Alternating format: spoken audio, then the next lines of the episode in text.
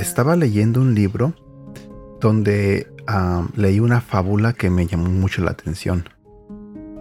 Pero antes de que te cuente esta fábula, quiero preguntarte si alguna vez te has sentido como que no avanzas en tu vida, que estás estancado, que te esfuerzas y te esfuerzas y por más que te esfuerzas, nada te sale bien, todo sale mal. En tu trabajo las cosas no funcionan, en tu casa no mejora nada y llegas a un punto donde puedes llegar a desesperarte porque no ves lo que tú quisieras ver, no logras lo que tú quisieras lograr. ¿Te has sentido así? ¿O has sabido de gente que se siente así? Yo sí. He escuchado a muchas personas que les ha pasado eso. Personas adultas, personas jóvenes, por ejemplo en la escuela, que sus calificaciones siempre van mal y mal y se esfuerzan y van mal y mal. Pienso que a, muchos nos ha pasado eso.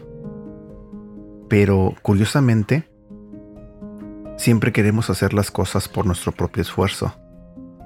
Y aquí es donde yo te voy a compartir esta fábula que, que leí y que me gustó mucho. Me gustó y me puso a pensar. Y al terminar de contártela, te diré mi conclusión o lo que yo entendí. La fábula comienza así. Había una vez un leñador que se presentó a trabajar en una maderera. El sueldo era bueno y las condiciones de trabajo mejores aún, así que el leñador se propuso hacer un buen trabajo. El primer día se presentó al capataz, que le dio un hacha y le asignó una zona del bosque. El hombre, entusiasmado, salió al bosque a talar. En un solo día cortó 18 árboles. Te felicito, le dijo el capataz. Sigue así, Animado por las palabras del capataz, el leñador se decidió a mejorar su propio trabajo al día siguiente, así que esa noche se acostó bien temprano. A la mañana siguiente se levantó antes de que nadie y se fue al bosque. A pesar de todo su empeño, no consiguió cortar más de 15 árboles. Debo de estar cansado, pensó, y decidió acostarse con la puesta del sol. Es decir, se acostó más temprano. Al amanecer, se levantó decidido a batir su marca de 18 árboles. Sin embargo, ese día no llegó ni a la mitad. Al día siguiente fueron 7 árboles. Luego, al siguiente día 5. Y en el último día estuvo tratando de talar el segundo árbol. Inquieto por lo que diría el capataz, el leñador fue a contarle lo que le estaba pasando y a jurarle y perjurarle que se estaba esforzando hasta los límites del desfallecimiento. El capataz le preguntó, ¿Cuándo afilaste tu hacha por última vez? Y él le contestó, ¿Afilar? No he tenido tiempo para afilar el hacha. He estado demasiado ocupado talando árboles. ¿Cuántas veces nosotros en nuestra vida estamos esforzándonos, queriendo hacer las cosas a nuestra manera, con nuestro propio esfuerzo, olvidándonos que tenemos que pedirle a Dios, tenemos que dedicarle a Dios cada cosa que hacemos, cada actividad que vamos a hacer, dedicársela a Él, pedirle a Él dirección.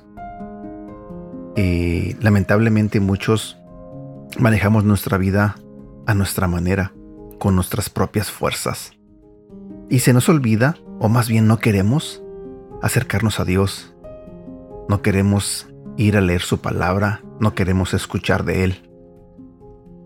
Si fuéramos e hiciéramos eso, estuviéramos afilando nuestra hacha, nos estuviéramos preparando para estar listo para lo que sea que vamos a enfrentar, con el hacha bien lisa, bien afilada.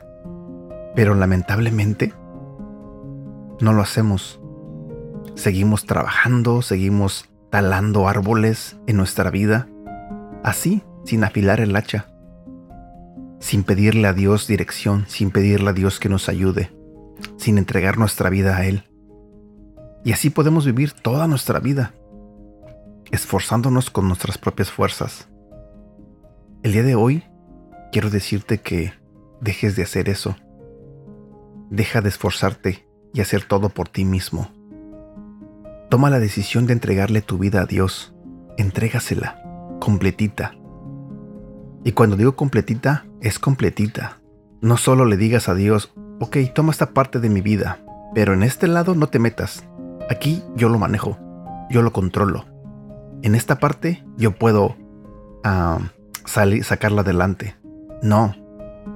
Entrégale tu vida completamente a Dios. Dedícasela a Él. Lee su palabra, acércate a Él, habla con Él. Créeme, llegará un día donde te esforzarás menos y obtendrás más. ¿Por qué? Porque estarás luchando cualquier batalla, estarás haciendo cualquier actividad con la ayuda de Dios. Eso, eso sí es confortante. Espero que esta fábula te haya gustado, espero que hayas entendido el mensaje. A mí honestamente me gustó mucho. Lo leí dos, tres veces y me gustó la historia, me gustó la fábula, me encantó eh, el mensaje que proyectaba, pero yo lo agarré a, la manera de que para afilar nuestra hacha tenemos que acercarnos a Dios para estar listos para lo que la vida nos ponga por enfrente. Bueno, espero que tengas un bonito día y que Dios te bendiga. Cuídate.